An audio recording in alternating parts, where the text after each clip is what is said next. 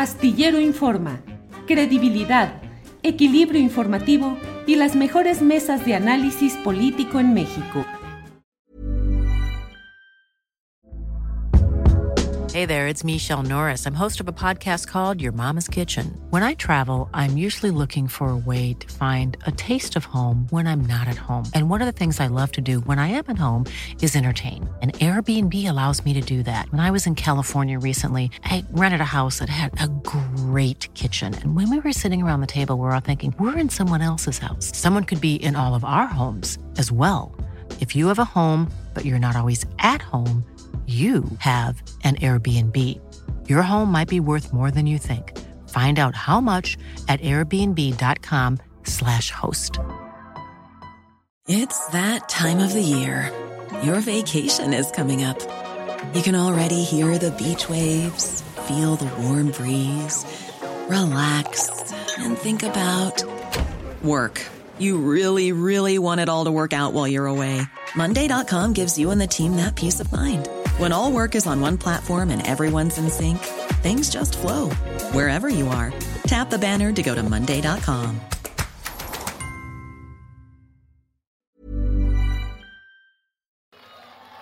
Ana.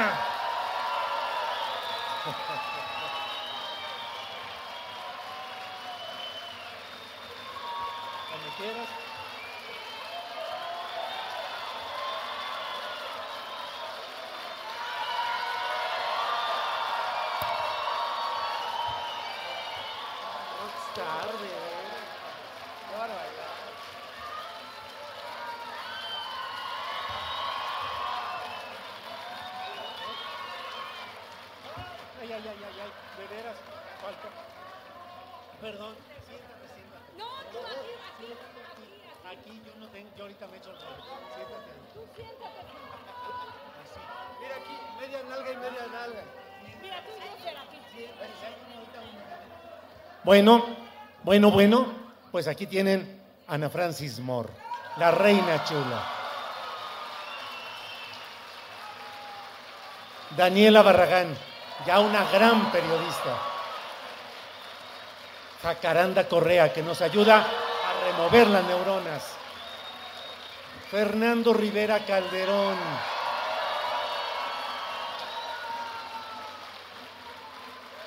Ana Francis, ¿qué hago? ¿Qué hago? Julio, eres el maluma del periodismo de izquierda. ¿Qué, has- qué hacer aquí teniendo todos los genios que hemos ido presentando en esta ocasión? Don Fernando Rivera Calderón, ¿qué nos dice? ¿Con qué empezamos o qué, qué hacemos? Mi, mi querido Julio Astillero, me siento muy feliz de estar aquí. Este, la verdad, hasta me siento orgulloso de que no fui a la fiesta del tío Richie y mejor me vine aquí a la fil del Zócalo, carajo. Aquí no hay acarreados, este, o sea, podemos. También me sedujeron los, los que estaban protestando por, por los privilegios de la ministra Piña y compañeros, pero tampoco estaba tan prendida la fiesta. No, no, no. Entonces acá está más chingón, así que muchas gracias por estar aquí con la mesa del más acá. La mesa del más acá. Ana Francis, ¿somos espectadores o actores en el gran teatro de la política? Somos protagonistas, Julio. Todos somos protagonistas. Eso es lo interesante de este momento, que entre todos estamos moviendo el país. Espero que lo estemos moviendo. Exacto, porque decir para adelante, pues a saber que hay adelante, ¿no?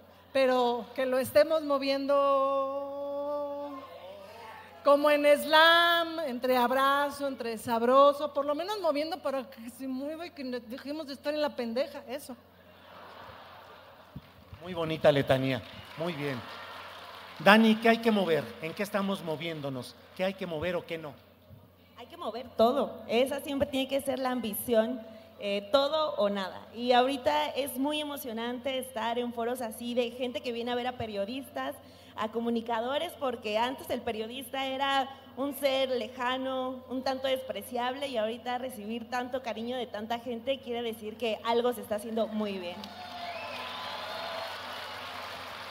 Jacaranda. ¿Qué neuronas hay que remover? Pues hay que mover las neuronas, el cuerpo también y a mover el avispero, porque de lo que se trata es de pensar, de leer un montón, de no dejarnos ir a la primera con lo que nos digan, ¿no? Y creo que tenemos una gran responsabilidad. Creo que el presidente ha hecho una gran labor al mover muchas cosas desde la mañanera y decirle a todo el mundo que todos, todas, todos tenemos cosas que decir, cosas que pensar y creo que eso es lo más importante y creo que es el gran logro de estos tiempos. Gracias, Jacaranda.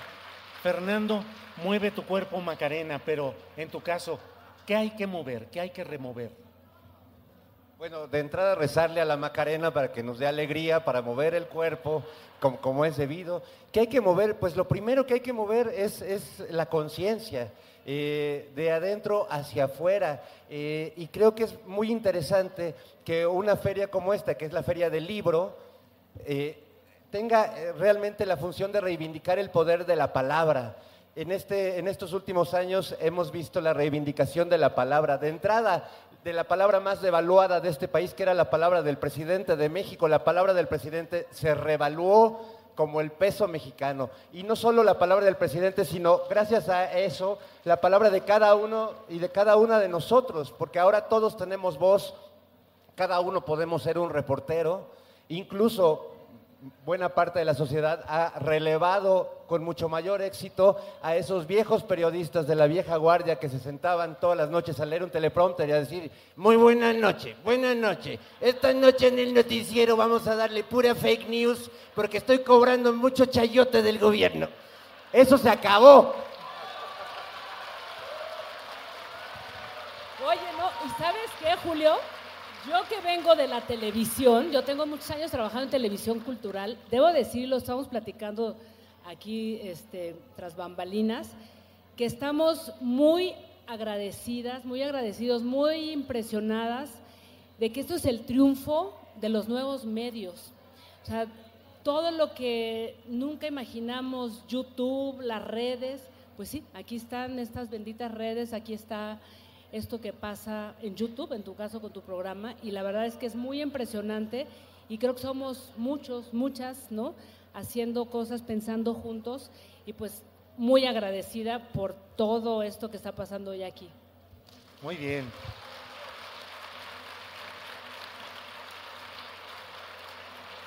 Entremos ya al diván de las cosas más del más allá. Ana Francis, ¿cómo pasar? ¡Ay, carajo! ¿Cómo pasar de reina chula a diputada? Sin morir en el intento. Te diría que borracha, pero la verdad es que no bebo. Porque ya no. ¿Cuándo me has visto? No, sí me has visto. Bueno. Te voy a decir algo que me acaba de explicar Citlali Hernández, a quien admiro muchísimo y cada que platico con ella la admiro diez veces más. Si estos espacios no los ocupamos las personas que nos preocupan, nos ocupa y nos impulsa la causa, los va a ocupar una persona impresentable. Si es una chinga, la neta, luego se piensa así de, no, puta, ya, está de diputada, ya resolvió la vida, Nel. Si, si es mucho trabajo, si hay cosas muy pesadas, si ve una cosas que preferiría no haber visto, pero ahora sí que me levanta todos los días la convicción de que, de que sí quiero otro país, de que sí quiero cambiar al mundo, porque soy feminista, porque desde así quiero cambiar al mundo. Entonces, con esta que soy, duermo mejor si estoy en donde más puedo hacer para cambiar al mundo.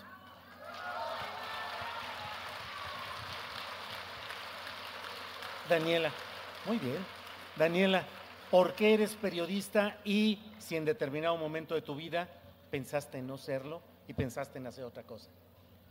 Afortunadamente no. Siempre eh, pensé en que yo quería decir cosas a la gente y creo que con la formación que hemos tenido y sobre todo cuando decides a quién escuchar, a quién leer, sabes qué objetivo es el que quieres. Tienes un camino muy sencillo incluso hasta para los periodistas jóvenes se piensa que los, malos periodistas son ya los de la edad de López Dóriga, los de la edad de toda esa generación de este, un Pablo Iriar, pero no, o sea, también entre la generación de nuevos periodistas hay muchas y muchos que deciden tomar el camino fácil, el camino que te abre puertas de inmediato, pero hay un asunto de también, también tener convicciones, ¿no? Que es un tema que se ha hablado mucho, el presidente lo menciona, de no es tiempo de zigzagueos, es tiempo de definirse, y creo que también el periodismo, ¿no? O sea, y en- entonces decir, queremos esto, y afortunadamente muchos periodistas, incluyéndonos nosotros, sabemos que el camino que queremos tomar es con la gente, o sea,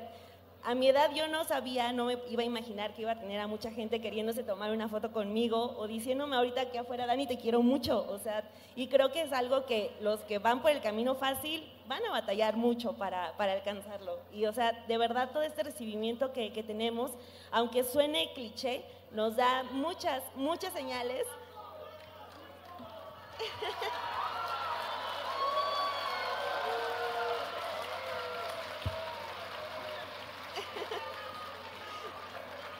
Pues sí, el tener maestrazos como, como Paco Taibo, como eh, Julio Astillero, que yo nunca me canso de decirle que yo lo leí en la universidad, en, en el CCH, y estar ahorita sentada junto a él es como el máximo, porque digo, hice bien las cosas, ¿no? Entonces, ahí vamos, ahí vamos echándole todas las ganas. Este, Julio como un maestro que ha sido para muchos, para eh, todo el caso, sin embargo, por ejemplo, también este, abrió muchas puertas, abrió muchos caminos, entonces, si estamos también es por figuras como Julio, entonces, qué bueno estar aquí, qué bueno. Jacaranda, ¿qué tan difícil ha sido ese proceso de mujeres reporteando, de mujeres haciendo trabajo directo? ¿Qué tanto ha sido lo que haya sido bien?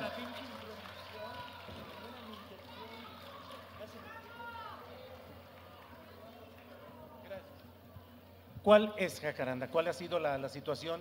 Bueno, de- pues yo, yo creo que a mí todavía me antecede otra generación, pero en mi caso, que vengo del periodismo televisivo, no se crean, no ha sido nada fácil. Hoy hay muchos espacios abiertos para, para mujeres, pero, pero creo que ha sido una construcción eh, de mucho trabajo de romper, sobre todo en el periodismo televisivo, más que en el escrito, debo decirlo, de romper estereotipos, de, de romper esta dictadura de la belleza, la dictadura de muchas cosas que, que la verdad muchas mujeres de mi generación tuvimos que, pasar. Y ahora creo que afortunadamente también las redes sociales nuevamente han abierto, han quebrado ese, ese, ese paradigma, han quebrado estas ideas ¿no? de lo que deberían de ser, sobre todo las mujeres que como en mi caso que hicimos en el periodismo televisivo, ¿no?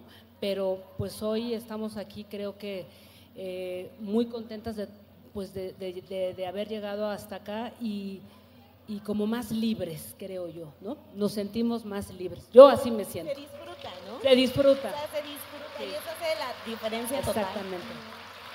Fernando Rivera Calderón, ¿qué te gusta más ser? ¿Músico, actor, eh, opinante, divagante, poeta y campesino? ¿Qué has querido ser? Lo que más me gusta es ser eh, no poeta, ni prepoeta, ni pospoeta. Me gusta ser un astronauta de bajo presupuesto que viaja por el espacio en transporte público. O sea, me gusta ser peatón, Metronauta. peatonauta. Andar en la red social más importante para mí, que es la calle. Porque antes del Twitter y el Facebook está la calle, está el metro, que por cierto es la mejor red social para llegar a la feria del libro, porque hay un montón de manifestaciones y, bloqueos, así que pues creo que es de donde sale todo lo demás. No podría escribir poesía, no podría haber pasado por el periodismo ni hacer canciones si no pasara todos los días por las calles de mi ciudad y me inspiro de ver cada rostro y cada situación que voy viviendo me emociona mucho. Yo sé que hay gente que dice, la Ciudad de México es horrible. Y oí que un día este, uno de los intelectuales decía que le molestaba mucho que en su casa se oía un ruido que decía, se compran colchones. Y a mí me encanta, A mí me encanta escuchar los sonidos de esta ciudad, oler los aromas de esta ciudad, incluso los pinches, porque todo, todo bien, todo inspira y todo eh, nos llena de historias y aquí básicamente habemos contadores de historias y de histerias. Y los ricos y deliciosos tamales, oaxaqueños. Y el gas.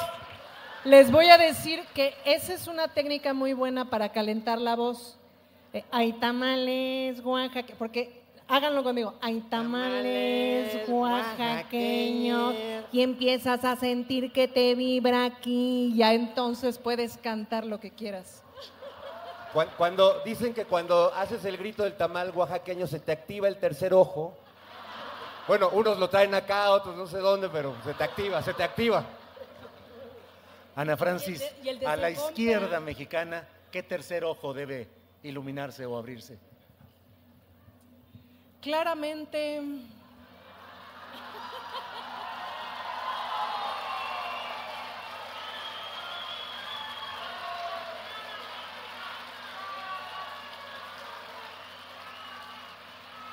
Sería.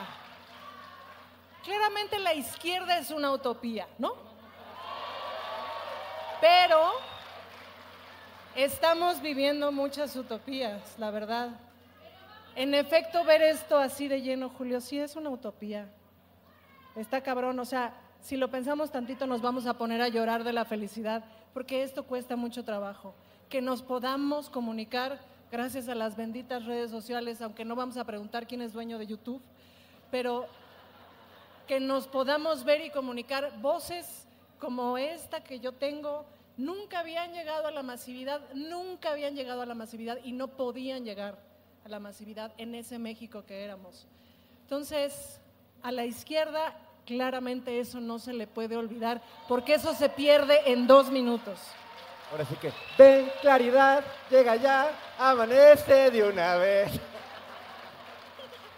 te van a acusar de propagandista, ya bájale. One size fits all seems like a good idea for clothes until you try them on. Same goes for healthcare. That's why United Healthcare offers flexible, budget friendly coverage for medical, vision, dental, and more. Learn more at uh1.com. Burrow's furniture is built for the way you live. From ensuring easy assembly and disassembly to honoring highly requested new colors for their award-winning seating, they always have their customers in mind. Their modular seating is made out of durable materials to last and grow with you. And with Burrow, you always get fast, free shipping. Get up to 60% off during Burrow's Memorial Day sale at burrow.com slash ACAST. That's burrow.com slash ACAST. burrow.com slash ACAST. Ah, Propagandista de menudo. propagandista de Daniela, política, periodismo, poder. ¿Qué tanto el periodismo, a pesar de todo lo que se esmere en estar lejos del poder, qué tanto termina corrompiéndose? Creo que podemos ser un tanto flexibles y no ser tan castigadores. Eh, por ejemplo, yo venía pensando en el asunto de cómo a veces se llega a malinterpretar una crítica con decir estás golpeteando. Y creo que también, habla- juntando con lo de la, pregunta que le hacías a Ana Francis, es, eso también es necesario para la izquierda, ¿no? El hablar las cosas eh, como son, el decir esto no me gusta, pero eso tampoco me hace tu enemigo, porque ese es el periodista. El periodista es el que te dice, oye, cuidado con esto, pero no te lo dice para lastimar un proyecto, sino para, te dice, hay que poner atención aquí porque hay algo que se puede mejorar. Entonces, creo que entiendo mucho la parte en la que hay una molestia ¿no? con, con el gremio periodístico, la entiendo porque hasta la comparto, ¿no? de muchos periodistas que han hecho mucho daño, pero también creo que conforme pasen los años, ya después de un torbellino que fue, que ha sido eh, la administración del presidente López Obrador, creo que también tiene que llegar un momento de replantearse de que el periodista puede ser muchas cosas y puede realmente no ser un enemigo.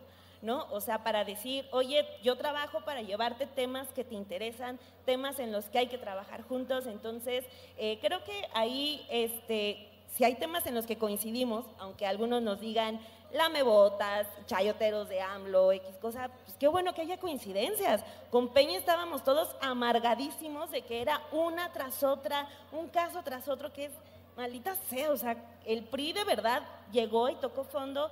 Aquí hay coincidencias, tenemos muchas coincidencias como, periodista, como periodistas con el presidente López Obrador, que bueno, pues era necesario tenerlas, ya era justo que las tuviéramos, pero por lo tanto hay coincidencias y si hay contradicciones, pues ahí vamos a estar para señalarlos, pero como servidores de ustedes. Un periodista sin sus lectores es nada.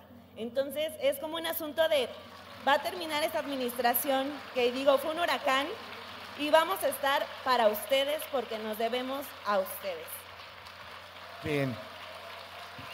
Jacaranda, tú tienes una serie de preocupaciones que has expresado como periodista, ecológicas, eh, de género, culturales.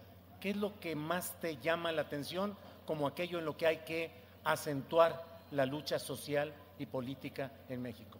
Ya. Yo creo que en este momento estamos viviendo eh, muchos movimientos sociales, muchas resistencias que a veces no se ven, las resistencias medioambientales, ¿no? O sea, muchísimos activistas, mujeres sobre todo, que defienden sus territorios de los grandes megaproyectos, ¿no? Eh, también eh, mujeres, ¿no? Que están pues marchando para encontrar a sus hijas, ¿no? Mujeres que están luchando contra las violencias y creo que eso es muy valioso porque en medio de todas esas resistencias hay muchos logros que a veces no se ven. Hace poquito, déjenme les cuento y además les recomiendo una serie muy bonita que se llama Periodismo de lo Posible de la colega bueno, Marcela Turati y muchos otros periodistas que cuentan justamente una cantidad de movimientos vibrantes, potentes en este país que están resistiendo y están luchando por cambios eh, contra proyectos extractivistas y han ganado.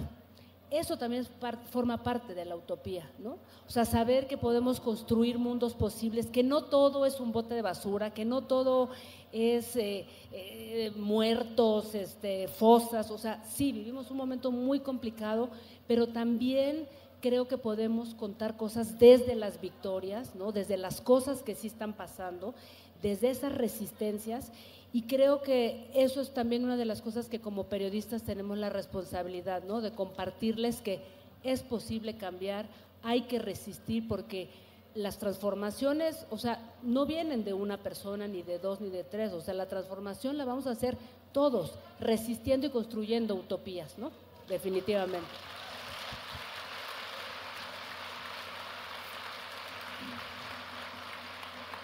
Doctor y profeta Rivera Calderón, por favor, díganos con su bola de cristal. ¿Con cuál, Julio?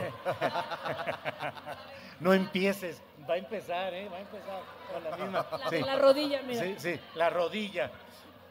Maestro, en su bola de cristal, ¿cómo ve el futuro para 2024? Híjole, pues mira, Julio, el futuro ya no es como antes, de entrada. Nos, nos lo han, y afortunadamente ya no es como antes porque el futuro ahora eh, tiene un factor que, se había agotado, un recurso natural que se nos está agotando, que es la esperanza. Y yo creo que aquí hay mucha esperanza eh, y hay una convicción de que las cosas tienen que cambiar. Y las cosas no cambian solas. Las cosas, como bien dice Jacaranda, para que las cosas cambien, pues tiene que haber una voluntad férrea, inquebrantable, porque la realidad todo el tiempo te pone topes y te pone paredes y te pone jueces para que echen todo para atrás. Y hay que resistir. Y creo que los que estamos aquí eh, y los que estamos acá, pues básicamente hemos resistido. Y yo creo que además eh, en este país es muy curioso porque no, la, la vejez de uno no tiene que ver con la edad que uno tenga, sino cuántos exenios horribles uno ha soportado. Y la verdad es que somos unos sobrevivientes del apocalipsis.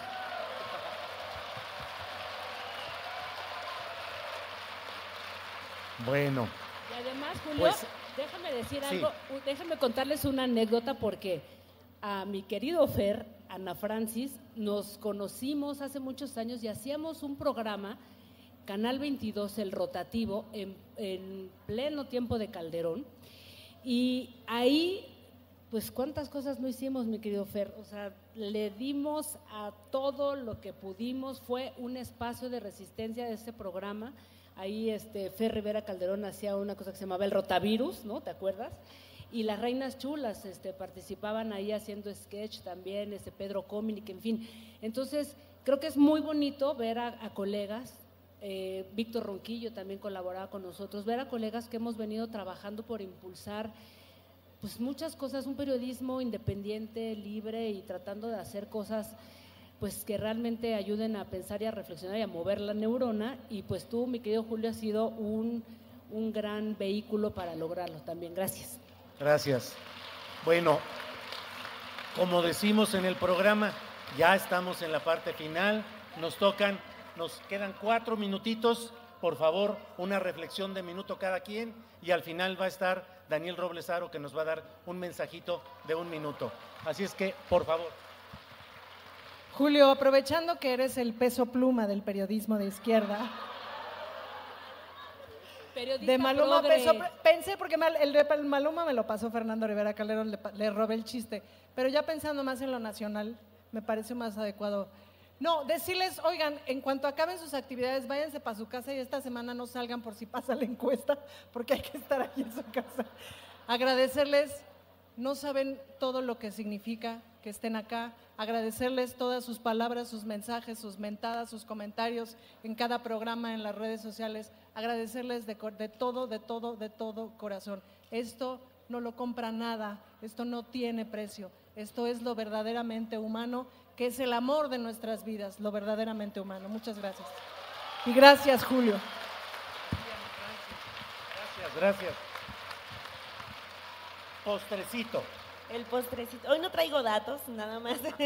puros, puros agradecimientos a, Julio por la apertura, a, este, a esta humilde periodista, reportera. Este, muchas gracias por eso, Julio, y a toda la gente. De verdad, este, si uno se mete a Twitter, tenemos eh, tres mensajes de apoyo y el resto pura grosería de eh, cuentas con banderita de Ucrania, ¿no? que siempre son las que, las que están ahí al orden del día. Pero qué bueno tener las calles, qué bueno tener estos espacios, qué bueno que nos reconozcamos, qué bueno que nos ayudemos, que nos den tips para reportajes, que nos den muchísimas eh, sus opiniones y el cariño.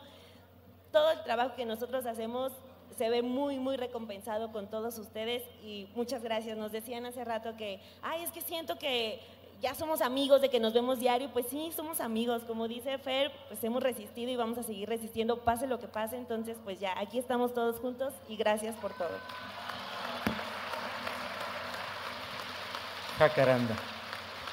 Bueno, yo quiero hacer una muy, muy breve reflexión y una propuesta, mi querido Julio, aquí en público, con encuesta a toda la gente que hoy nos acompaña. La primera, rápidamente decirles que, igual como dice Ana Francis, muy agradecida, realmente es una cosa que pues a mí me llena profundamente el alma, el corazón, la piel, todo, ver a tanta gente reunida, escucharlos, información que me han dado, las fotos y todas las muestras de, de agradecimiento. Muchas gracias. Y decir algo que creo que es muy importante en estos momentos. Yo siempre digo que la izquierda será crítica o no será. Y creo que en este momento vivimos un tiempo en el que es muy importante que no pensemos, como decía Dani, o sea, la crítica es importante, es necesaria, siempre y cuando sea constructiva. No le tengamos miedo, no le tengamos miedo al disenso, porque el disenso es parte de la democracia. No le tengamos miedo a expresar lo que no estamos de acuerdo con un proyecto, porque eso es lo que va a hacer eh, seguir eh, moviendo todo este barco y, que este país se transforme. Eso y, y agradecerles, pero antes de irme, mi querido Julio, una propuesta, a ver qué opinan. ¿Verdad que sería increíble que estos programas se hicieran una vez al mes, mi querido Julio, así en vivo con mucha gente, ¿verdad?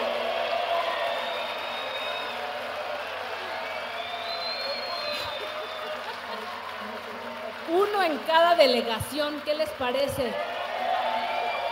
Yo me encargo, Julio, con Alex nos encargamos, tú desde Guadalajara y aquí aventamos, empujamos el barco. Ya.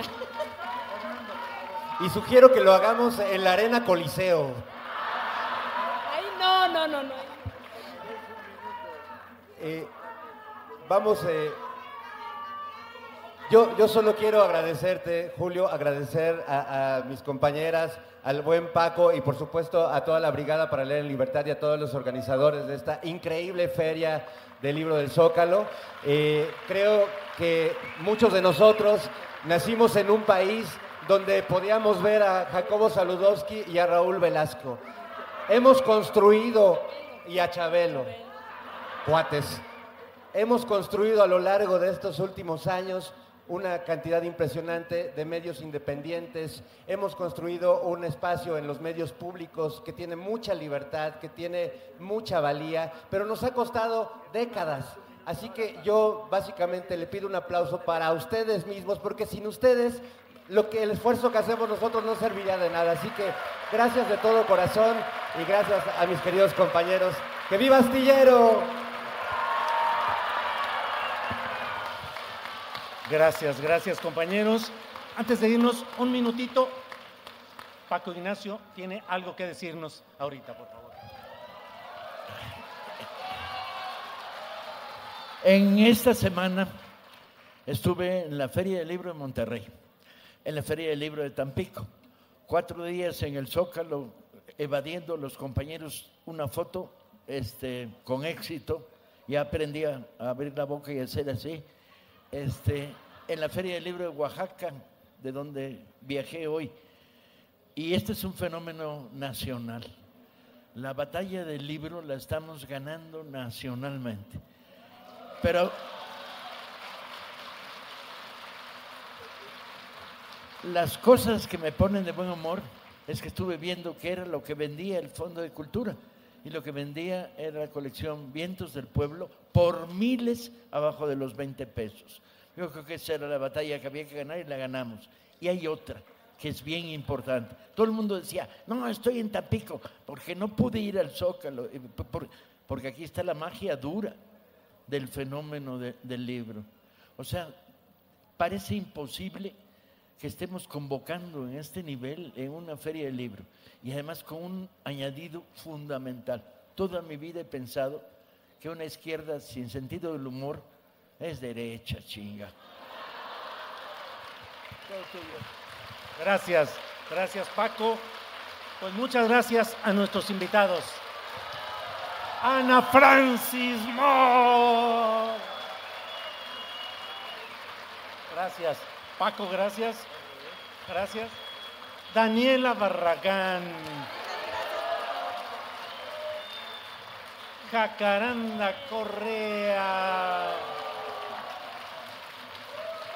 Fernando Rivera Calderón.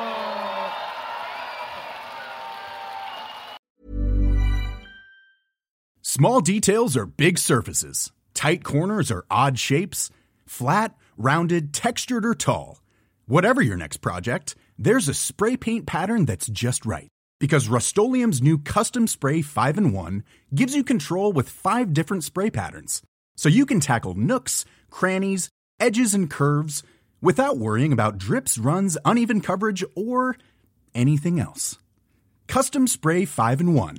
Only from Rust ¿No se merece tu familia lo mejor? Entonces, ¿por qué no los mejores huevos? Ahora, Egglands Best están disponibles en deliciosas opciones. Huevos clásicos, de gallina libre de jaula y orgánicos de Egglands, que ofrecen un sabor más delicioso y fresco de granja que le encantará a tu familia. En comparación con los huevos ordinarios, Egglands Best contiene la mejor nutrición como 6 veces más vitamina D, 10 veces más vitamina E y el doble de omega 3 y B12. Solo Egglands Best. Mejor sabor, mejor nutrición, mejores huevos. Visita egglandsbest.com para más información. Para que te enteres del próximo noticiero, suscríbete y dale follow en Apple, Spotify, Amazon Music, Google o donde sea que escuches podcast. Te invitamos a visitar nuestra página julioastillero.com.